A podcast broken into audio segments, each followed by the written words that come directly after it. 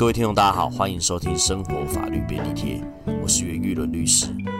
最近，律师我很喜欢看的这个“反正我很闲”影片呢，传出四个创办人因为商业利益分配的问题而导致拆伙，让人不禁感叹：哎呀，这个“反正我很闲”呢，也向资本主义的高墙低头了。哎，不是啊，其实我平常是还蛮喜欢看“反正我很闲”的影片的。可以把叶配的影片呢做这么出神入化，那也只有反正我很闲可以超越反正我很闲了。那回过头来说，其实我们可以常看到不少的知名的网红团队，那在做出一些成绩之后，因为开始有一些业配或者是有一些广告的收入之后呢，彼此间可能本来就存在理念跟价值观的冲突，那在这些利益的催化之下呢，这个冲突呢就被激化。那导致常常有网红团队拆伙的一个问题。那过去我们有在我们的 podcast 在去年的时候，我们有讲过创业的法律必考题。其实网红拍摄影片也其实也是一种创业嘛。那在创业的过程中呢，我们就有提到说，法律上你要怎么样去设计一个合作的架构？大家合作的时候，一定先把游戏规则给讲清楚。而这个架构、这个规则，其实一定要去讨论到说，股权怎么去分配。成本、利润怎么去调整？那是谁当负责人？谁来监督？怎么监督这些合作的一个约定？那在这次反正我很闲的拆伙事件里面呢，其实哎，每天都有新更新呐。那我今天更新到就是一月二十八号的时候，其实我们看完了呃猛将跟其另外一方的这个创办人两边的说法，那我们可以去思考一件事情，其实。他们双方针对经营的方向确实是不一样。那针对利润的分配，他们想法也是不一样。但我们不能说这是对或错。我今天并没有要站在谁的角度去看这件事情，我也没有挺谁，我也不是谁的诶粉丝。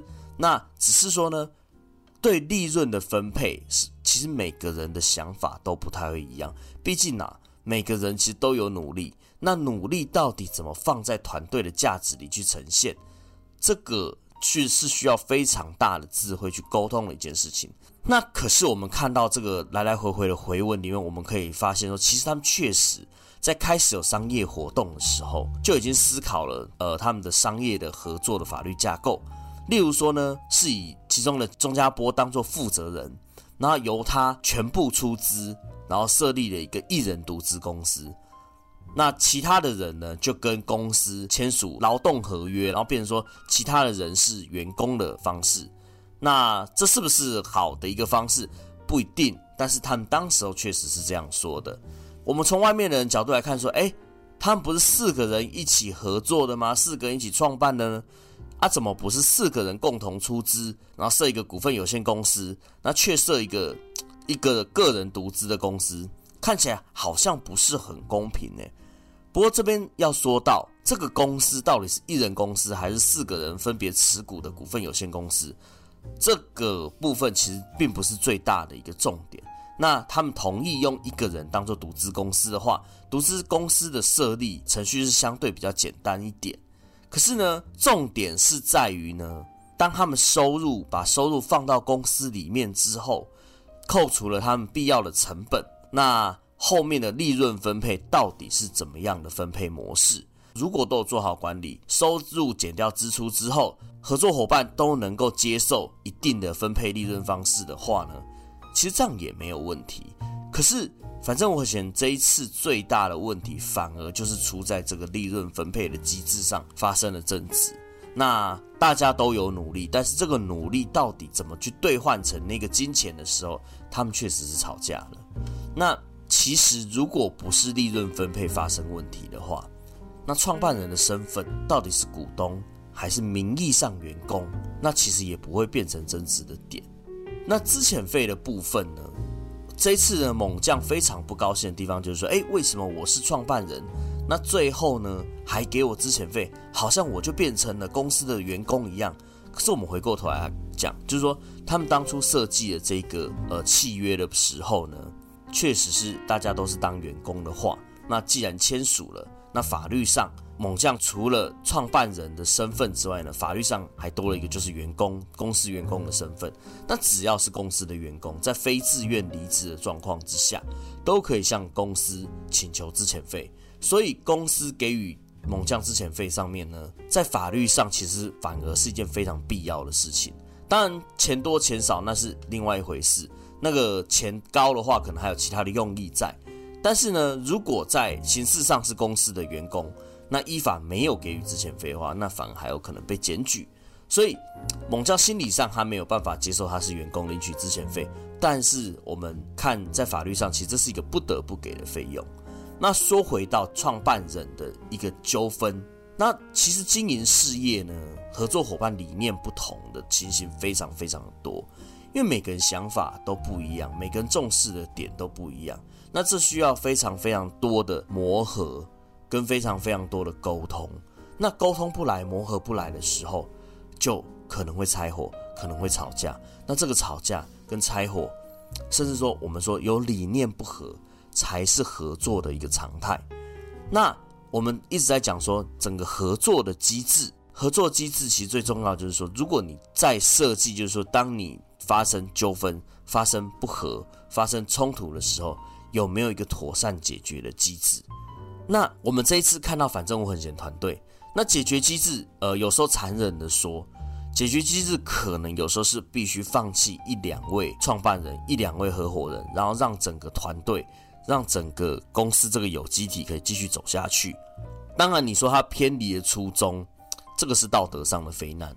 可是，在经济上，公司既然成为了一个有机体，合作事业既然成为一个有机体，那我们最终我们最高的目标应该是让这个有机体可以继续自己成长下去。反正我很闲，团队其实看起来残忍的说啦，也正是说由一个人当做公司的负责人，所以当其中一个创办人在理念不合的时候，用简单的资遣的方式处理，请这位创办人离开团队，虽然粗暴，但事实上。